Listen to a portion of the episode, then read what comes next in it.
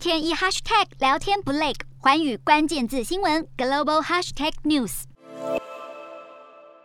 节的寰宇大话题要来关注到的是，面对乌俄战争，现在各国央行陷入的两难。那么，乌俄战争其实正在给全球的经济投下了阴影，这个也让各国的央行是陷入困境了，因为他们试图要在遏制价格上涨的同时，还不至于要扼杀经济走出新冠疫情的复苏进程。所以，他们现在面临着就是为了要控制通膨，而不得不大力的压制经济，并且有可能就是会推高失业的风险。那么，荷兰央。行的行长呢，诺特他就表示说了，我们确实是在面临非常复杂以及不确定的环境。那么最近欧洲的经济是受到了冲击，那么也增加了企业以及消费者预期，就是通膨会居高不下，而且呢很有可能就会助长价格是不断的上涨，最后就会变成一个恶性循环。也就是说呢，企业他们可能就会要提高价格，那么工人他们就会要求说，我们也要加薪来作为补偿。那么对此，奥地利央行的行行长呢，霍曼霍兹曼他就表示说了，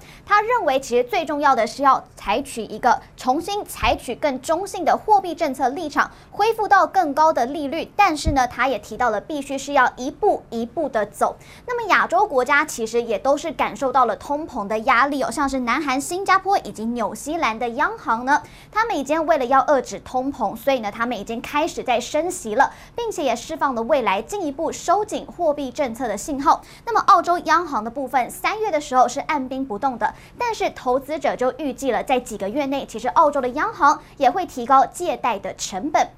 那么现在呢，其实主要的国家央行他们是相继挥别了超低利率的时代。那么今后利率回升对谁的影响会是最大的呢？我们先来看到利率走高呢，其实对房市的影响是可能是最明显的，因为利率开始走高，可能就会导致房价对许多人来说变得更加的负担不起，就会变成成交量也会跟着减少了。因为呢，已经锁住低利率的这些屋主，他们可能是不愿让售的。那么世界各国的政府也同样是。面临着利率升高带来的挑战，像是呢，看到美国的部分，美国政府在疫情前其实负债的水平就已经算是比较高了，疫情期间又是大举的发放纾困金，结果导致债台现在是越筑越高。那么在低利率的时代，其实呢，长债是相对比较轻松的，但是现在利率开始升高了，最后就会导致长债的负担是变得越来越重的。那么在欧洲的部分呢，欧洲央行现在也是面临一个更大的挑战，因为利率上。上扬呢，其实对南欧的冲击会是更明显一些的。